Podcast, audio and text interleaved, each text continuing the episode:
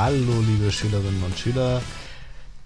Wir heißen Sie heute ganz herzlich willkommen zur 25. Episode unseres GÜ-Podcasts. Wir, das sind Herr Wulf. Und Frau Ganswig, hallo. 25 Episoden. Heute ist sozusagen der Silber-Podcast. Ein kleines Jubiläum. Man könnte aber auch Schachtel-Podcast sagen. Hä? Wieso denn Schachtel-Podcast? Vielleicht kennen das einige von Ihnen. Ähm, besonders in Ostfriesland ist das Brauch, dass man zum 25. Geburtstag bei Frauen, die noch nicht verheiratet sind, einen Schachtelbogen an die Tür hängt oder einen Schachtelkranz. Da kann man zum Beispiel so lauter kleine Arzneimittelpackungen auf eine Schnur spannen und das dann anhängen. Ach, die Frauen kriegen also einen schönen Kranz und die Männer? Kriegen nichts. das ist tatsächlich, soweit ich das weiß, nur bei Frauen der Fall. Ein bisschen fies, ne? Weil die dann alte Schachteln sind, oder was? Richtig, genau. Ja. Naja, das wird ja von den Betroffenen offensichtlich bisweilen etwas als diskriminierend empfunden. Soll so sein, ja. Aber ein bisschen, ja, Grund zum Feiern ist es natürlich auch. Deswegen auch ganz nett, der Anlass. Ja, kommen wir einfach mal zum Podcast. In der letzten Episode äh, haben wir ganz zum Schluss ja einen Alarm gehört und ein Pling. Frau Ganswig, Sie haben eine Nachricht bekommen. Ach, jetzt muss ich schon wieder sowas erzählen. Ja, genau. Ich habe äh, eine Nachricht bekommen und zwar von Flixbrix. Flixbrix ist ein Online-Shop. Da kann man gebrauchte Lego-Steine kiloweise kaufen. Ja, und das, diese Möglichkeit nutze ich hin und wieder. Deswegen bekomme ich von denen auch Werbemails. Sehr interessant. Flixbrix sponsert übrigens nicht diesen Podcast. Dieser Podcast wird nicht gesponsert auch Flixbrix. Das soll also keine Werbung sein, will ich damit sagen. Nein, haben wir neulich schon erwähnt, dass wir hier überhaupt keine Werbung machen. Ja, sehr gut. Aber was war denn jetzt eigentlich mit Rolf und Siglinde? Die waren doch jetzt im Fahrstuhl, oder was? Ach so, ja. und im Fahrstuhl gucken sie sich mit großen Augen an und langsam steigt in ihnen auch die Panik. Entweder werden sie von den Sicherheitskräften gefasst und stecken in riesen Schwierigkeiten danach, oder sie werden in einem Flammenmeer umkommen. Nach einer gefühlten Ewigkeit öffnet sich aber endlich die Fahrstuhltür und sie springen raus. Denn im Brandfall dürfen sie auf keinen Fall im Fahrstuhl verstecken. Das gilt auch für sie in der Schule. Sie entdecken sofort ein grünes Schild, das ihnen den Weg zum nächsten Notausgang weist. Und außerdem blicken sie direkt auf einen Plan vom Schiff, der über Notausgänge und die Fluchtwege informiert.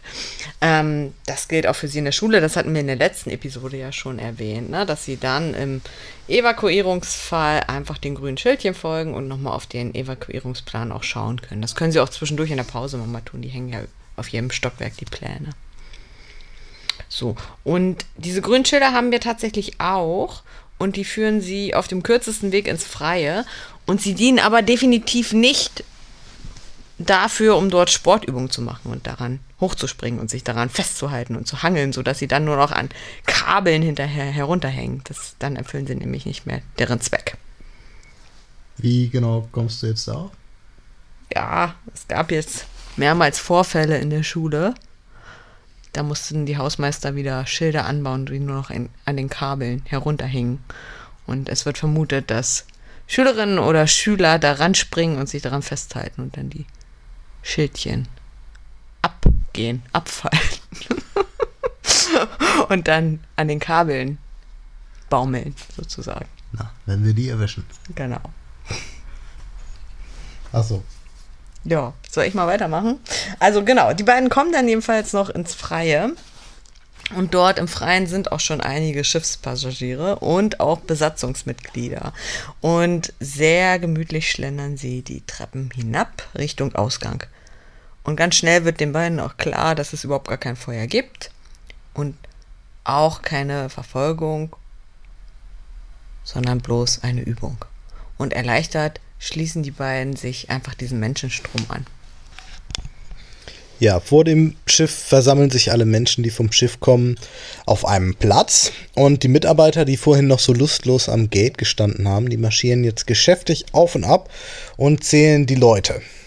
Als sie zu Rolf und Sieglinde kommen, sagen, sagt Rolf, so, wir sind hier fertig. Wir müssen äh, mit unserem äh, und müssen zum nächsten Einsatz. Ja, ja, genau, zum nächsten Einsatz müssen wir. Äh, auf der Seilerstraße gab es einen Verstoß gegen das informative Selbstbestimmungsgesetz. Sieglinde möchte sich wegen dieser blöden Ausrede am liebsten vor die Stirn hauen. Aber der Mitarbeiter, der Mitarbeiter hört überhaupt gar nicht richtig hin. So, und als Rolf und Sieglinde dann schon fast außer Hörweite sind äh, von der Menschentraube und sich endlich gehörig für ihre Missetat schämen können, da ruft auf einmal jemand: Hey da! Hey, stehen geblieben! Die beiden werden von einem fülligen Mann verfolgt. Und der wird mit einem kleinen Stück Papier in der Hand. Sie sind doch die Einheimischen von der Polizei. Ich muss Sie dringend sprechen. Und der Mann, der stellt sich als Dr. Eisberg vor. Dr. Eisberg ist der Hafenarzt vom Pompschlosser Hafen. Und Sie kennen sich doch hier bestimmt aus. Wo ist denn hier die Hafenapotheke? fragt der Dr. Eisberg. Ich muss dieses Rezept dorthin bringen. In der Hand hält er ein Rezept. Doch das ist irgendwie anders als die normalen Rezepte. Das sieht Sieglinde auch sofort. Ne, das Rezept ist gelb und neben der Verordnung auf dem Rezept ist auch noch ein K aufgedruckt. Ganz eigenartig. Ja, und für solche Fragen haben wir heute natürlich wieder unseren Rechtsexperten Herrn Hoffmann bei uns zu Gast im Podcast. Und wir freuen uns heute wieder ganz besonders auf seinen Gastbeitrag. Vielen Dank für die Rechtsanfrage, die ich sehr gerne beantworte. Hier stellt sich erstmal die Frage, ein besonderes Rezept in Gelb, also ein Betäubungsmittelrezept.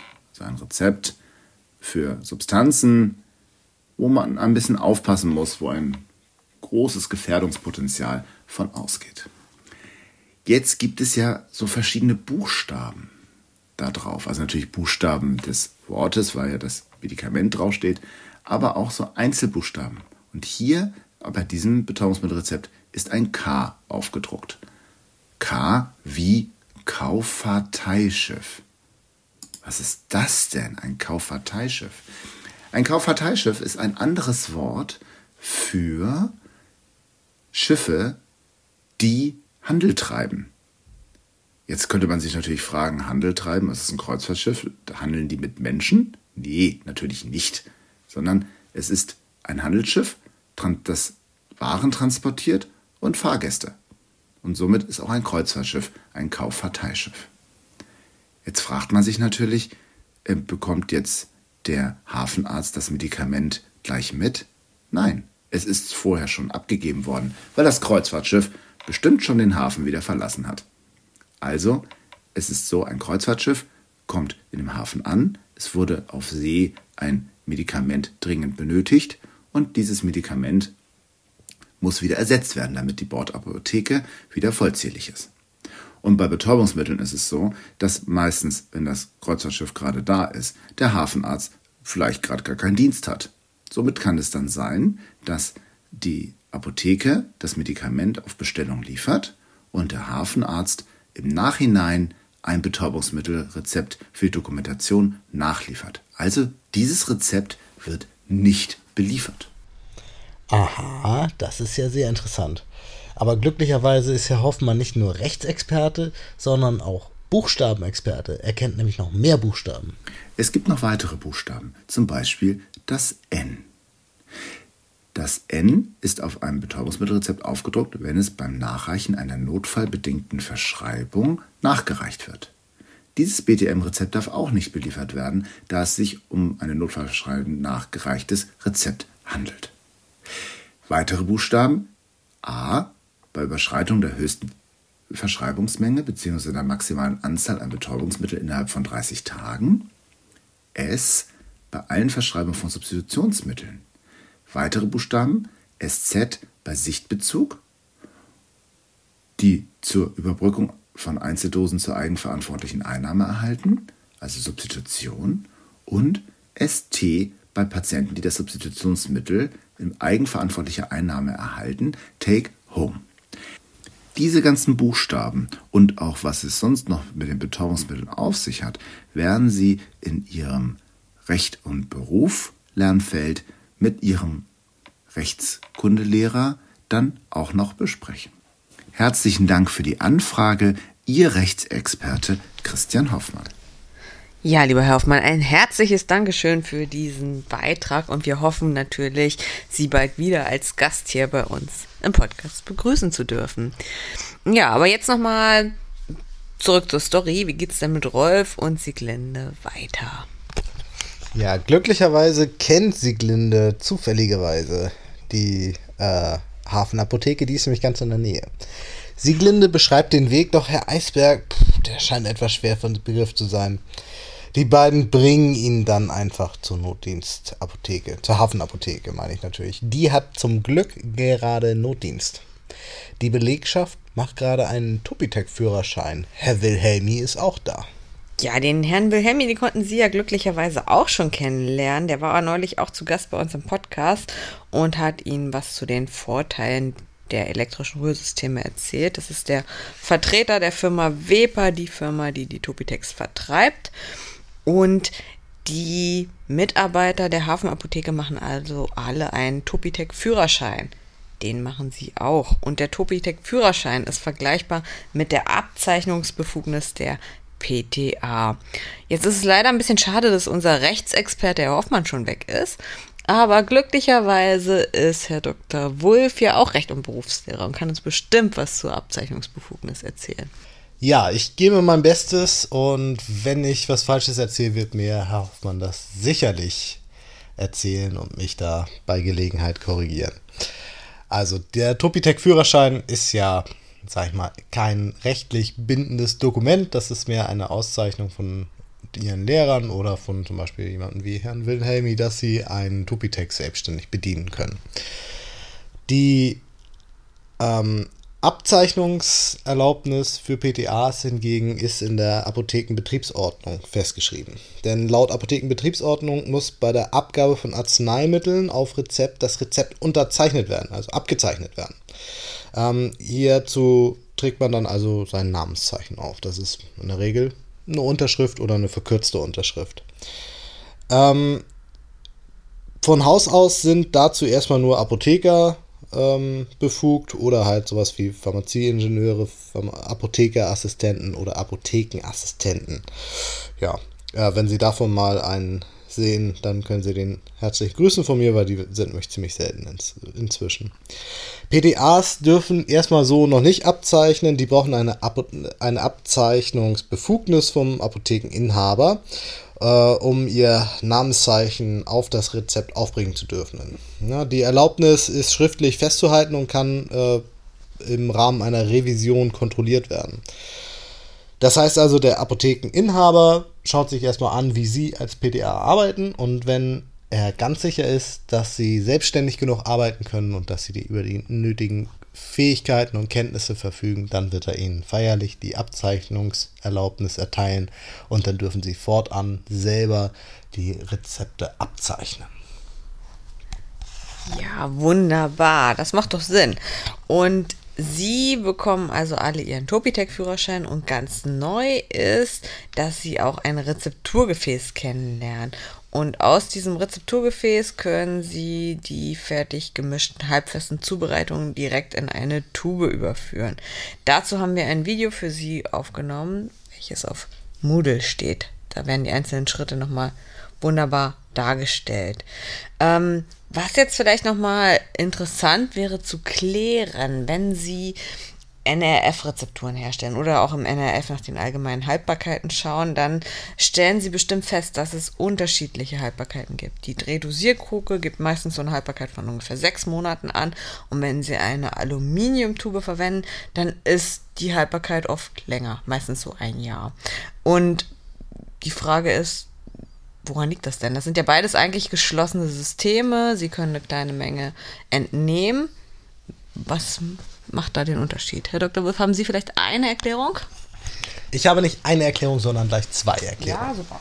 Es, liegt hier, es geht hier nicht um die mikrobiologische Stabilität. Das, die mikrobiologische Stabilität wird ja zum Beispiel beeinträchtigt durch Pilze oder Bakterien. Diese werden dann durch die Öffnung oder halt beim Herstellungsprozess, aber in erster Linie dann durch die Öffnung beim Entnehmen der Rezeptur durch den Kunden eingebracht. Und dann kann das da drinnen wachsen und dann kann das dazu führen, dass die verschimmelt oder dass dort Bakterien wachsen. Gut, also das Problem haben wir denn eigentlich bei der stinknormalen Kruke, ne? Mit Drehverschluss. Genau, das ist da ein, ein Problem. das Problem haben sie prinzipiell bei, bei Tuben und Drehdosierkruken im Grunde auch, aber eben nur sehr viel weniger, weil die Öffnungen sehr viel kleiner sind und nicht so viele Bakterien eingetragen werden können. Außerdem kann man nicht so tief mit den Fingern rein und so weiter und so weiter. Aber diese, dieser Faktor ist ja bei beiden ähm, Gefäßen im Grunde gleich. Irgendwie schon. Was macht denn da jetzt den Unterschied? Na, warum ist sie gleich? Weil die Öffnung ungefähr gleich groß ist. Was ist jetzt aber der Unterschied zwischen einer Aluminiumtube und einem Plastikgefäß, das Drehdosierkruke genannt wird? Ja, das ist das Material. Und äh, so ein bisschen auch die, das, der Zusammenbau. Die Drehdosierkruke ist nämlich nicht zu 100% wasserdicht. Das heißt, über den Lauf einer, der Lagerung entweicht da unter Umständen Wasser. Das passiert ihnen bei der Aluminiumtube nicht. Die ist total dicht, weil durch dieses Metall kein Wasser entweichen kann. Und es gibt auch keine Lücken in diesem Metall. Außerdem ist auch noch die Lichtdurchlässigkeit von Plastik höher als die von Aluminium. Also durch Aluminium kommt im Grunde überhaupt gar kein Licht durch. Und durch Plastik kommt durchaus Licht durch. Ja, man sagt so ungefähr ein Prozent könnten eventuell durchkommen. Und das ist nicht für alle Wirkstoffe relevant, aber zum Beispiel für lichtempfindliche Wirkstoffe wie zum Beispiel Ditranol würde das eine Rolle spielen. Ditranol ist ein Wirkstoff, der in der Therapie der Schuppenflechte eingesetzt wird. Dazu erzählen wir im Podcast bestimmt noch mal was. Hm, können wir das nicht irgendwie auch experimentell mal ermitteln, wie viel Wasser dort aus der Kruke herauskommt?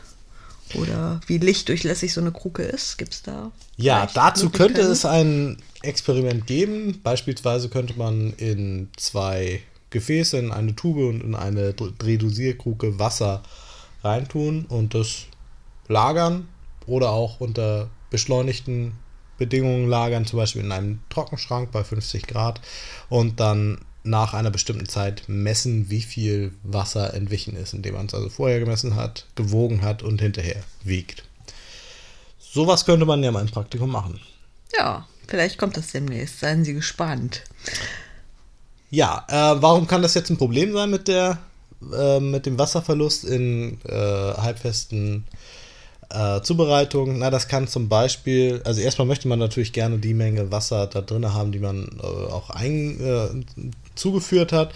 Ähm, zum Beispiel, weil es dann zu Rekristallisationen kommen kann. Das heißt, Wirkstoffe, die eigentlich schon gelöst sind in der Grundlage, können dann wieder auskristallisieren, ähm, wenn Wasser sich verflüchtigt. Das ist insbesondere bei hochkonzentrierten ähm, Arzneistoffen der Fall oder Rezepturen der Fall, wie zum Beispiel hochkonzentrierten Harnstoff. Ähm, Rezepturen, die zum Beispiel zur Bekämpfung von äh, Hornhaut oder Nagelpilz eingesetzt werden. Mhm. Auch Harnstoff wird demnächst nochmal ein Thema sein. Seien Sie auch darauf gespannt. Mhm. Für Sie ist jetzt aber vielleicht erstmal nochmal interessant, es sind ja auch bald Zeugnispräparate, ähm, dass Sie nochmal ein bisschen allgemein was zum Vorgehen bei der Herstellung von halbfesten Zubereitungen mit dem Topitec hören. Ach, sind bei Zeugnispräparate. Ja, Und da könnte es sein, dass der Topitec bedient werden muss? na klar. Na, dann hören wir uns besser noch ein paar Tipps an. Wäre doch gut, oder? Ähm, und dazu haben wir auch wieder Gäste dort. Und zwar zwei Gäste, diesmal aus der PTA 192. Das ist übrigens die Klasse von unserem Rechtsexperten, Herrn Hoffmann. Bei der Arbeit mit dem Topitec müsst ihr als erstes ein paar Vorbereitungen treffen. Dazu solltet ihr alle produktberührenden Teile desinfizieren, so wie wir es auch im Unterricht gelernt haben. Den Arbeitsplatz solltet ihr feucht abwischen. Dazu gehört auch die Waage. Und dann stellt ihr euch den Kartenschlitten bereit. Darauf legt ihr drei Plastikkartenblätter, zwei Spatel und einen Rezepturlöffel. Und ihr legt euch auch die Welle bereit. Ähm, die sollte auf jeden Fall gereinigt sein, um Verunreinigungen vorzubeugen. Nun nehmt ihr euch eine OV-Kruke. Den roten Deckel nehmt ihr ab und stellt ihn unter die Kruke. Anschließend wird mit Hilfe einer gereinigten Welle der Hubboden mit Hilfe einer He Hebelbewegung entfernt. Die Einlage erfolgt nach dem Sandwich-Verfahren. Die Kruke wird zuerst mit Deckel, aber ohne den Hubboden tariert. Den Wert solltet ihr euch auf jeden Fall notieren, da es später euer Einlagegefäß ist. Die Hälfte der Grundlage wird eingewogen und so verstrichen, dass der komplette Krukenboden bedeckt ist.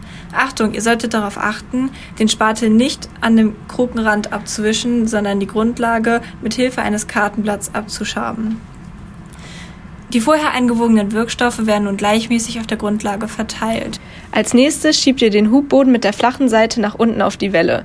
Mit der Welle nehmt ihr dann eine Mischscheibe auf. Durch das Drehen des Rades an der Welle fixiert ihr die Mischscheibe. Ihr stellt dann die Welle in die Kruke und drückt den Hubboden vorsichtig bis zur Grundlage nach unten. Dabei könnt ihr den Hubboden so ein bisschen schief drücken sozusagen, um die Luft an der Seite rauszulassen, ansonsten entsteht ein Vakuum. Anschließend setzt ihr den, die Kruke in den Topitec ein und dafür könnt ihr gerne nochmal das Video auf Moodle anschauen, ähm, damit ihr wisst, wie genau das funktioniert. Wenn der Topitec fertig ist, entnehmt ihr die Kruke und geht zurück zu eurem Platz. Nun hebelt ihr den Hubboden und die Drehscheibe mit Hilfe der Welle hinaus. Die Substanz, die noch am Hubboden und der Drehscheibe ist, kratzt ihr mit einem Kartenblatt oder einem Spatel ab. Ohne die Drehscheibe setzt ihr den Hubboden dann wieder in die Kruke ein und verschließt sie mit dem roten Deckel. Hier sind noch ein paar wichtige Tipps. Achtet darauf, dass ihr die Welle nach der Benutzung gut reinigt, damit der nächste keine Probleme oder Verunreinigungen in seiner Substanz hat. Ein zweiter wichtiger Tipp ist, wenn ihr mit den Glukokortikoiden arbeitet, solltet ihr dringend darauf achten, dass es sich hier um CMR-Stoffe handelt. Das heißt, ihr müsst die dafür vorgeschriebenen Schutzmaßnahmen einhalten. Ihr solltet Handschuhe, eine FFP2-Maske und eine Schutzbrille tragen. Ja, vielen herzlichen Dank an die beiden Schülerinnen aus der PTA 19.2 für die Darstellung der Herstellung mit dem Topitech ganz allgemein. Ne? Das ist für Sie vielleicht auch nochmal ganz gut, wenn Sie das von Ihren Mitschülerinnen hören, wie das Ganze geht. Und ähm, einige von Ihnen haben uns auch berichtet, dass sie im Praktikum so rote Teile beobachtet haben, die in Drehdosierkrugen verwendet werden. Das sind die sogenannten Dosierhülsen. Und ein Werbespruch für diese Dosierhülsen lautet auch dosieren, bis die Hülse kommt.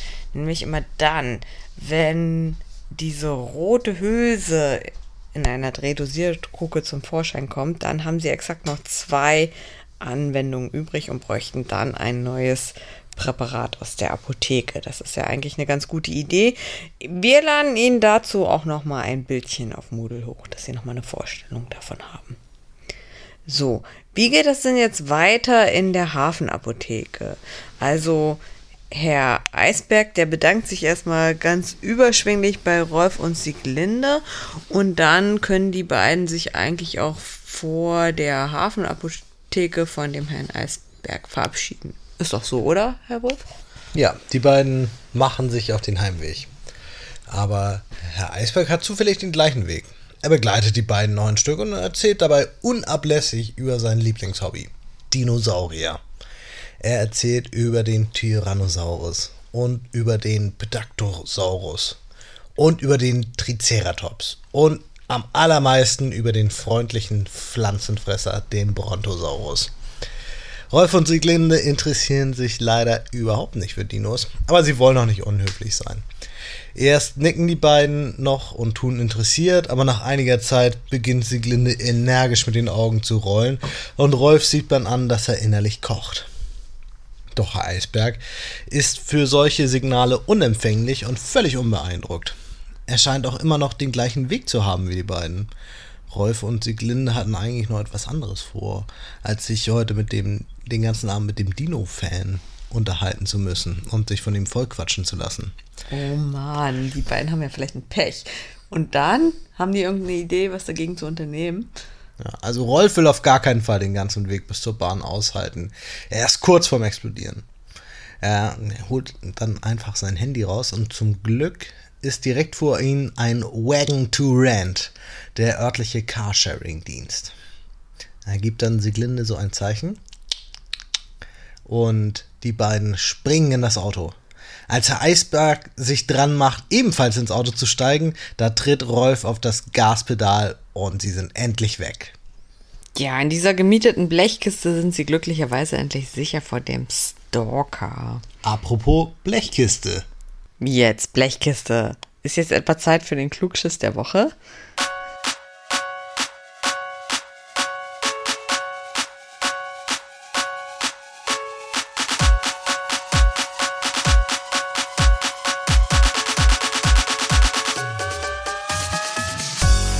Der Klugschiss der Woche.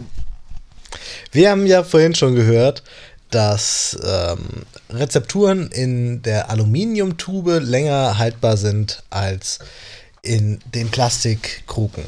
Tja, es gibt ja auch unterschiedliche Blister, zum Beispiel für ähm, Tabletten. Ja, und bei den Tabletten ist es auch so, dass diejenigen, die nur in Aluminium ähm, eingeschweißt sind, eine bessere Luftdichtigkeit und Lichtundurchlässigkeit aufweisen als die, die nur oben eine Aluminiumfolie drauf haben und unten mit Plastik eingeschweißt sind. So, und da das so ist, kommen auch alle neuen Medikamente, also alle neuen Tabletten oder zumindest die allermeisten, äh, immer in diesen Alu-Alu-Blistern ähm, auf den Markt. Also solche, wo unten eine Aluminiumfolie ist und oben drauf auch eine Aluminiumfolie. Das hat eben damit zu tun, dass man bei neuen Medikamenten die Haltbarkeitsstudien noch gar nicht abgeschlossen hat, wenn die auf den Markt kommen. Das heißt, keiner weiß so ganz genau, wie lange die in welchen Primärpackmitteln eigentlich haltbar sind. Deswegen nimmt man immer erstmal einmal das allerbeste, das ist der Aluminiumblister, der verspricht die beste Haltbarkeit und dann nach einer Zeit, wenn die Haltbarkeitsstudien abgelaufen sind, dann gucken die Hersteller, ob die ähm, Primärpackmittel dann umgestellt werden können auf die Alu. Plastikblister. Das ist dann allerdings eine Änderung in der Zulassung und deswegen auch schon wieder mit Kosten verbunden. Mitunter dauert es dann so lange, bis ein Generikum auf den Markt kommt, bis sich die Verpackung da ändert. Auf jeden Fall aber verlängert sich die Haltbarkeit in der Regel bei Medikamenten im Laufe ihrer, ähm, ihrer Zeit auf dem Markt, weil man immer mehr äh, Erkenntnisse über die Stabilität der darin enthaltenen Wirkstoffe sammeln kann. Ja. Ja, mir fällt nochmal ein Beispiel ein, was Sie sich auch mal im Praktikum sonst anschauen können. Ähm, Herr Dr. Wolf sagte ja gerade das Beispiel äh, oder das Stichwort Generika hat er in den Raum geworfen. Zum Beispiel die Ibuprofen-Tabletten von Hexal oder Al, die können sich mal an. Die haben oben einen Plastikdeckel und unten einen Aludeckel. Und wenn Sie dann die Nurofen-Schmelztabletten einmal aus dem Schubfach holen, die sind oben und unten mit Aluminium verpackt. Bei den Schmelztabletten ist das natürlich nochmal ähm, besonders wichtig, dass die oben und unten mit Aluminium verblistert sind, weil die ja auch sehr hygroskopisch sind und schnell zu breit zerfallen sozusagen.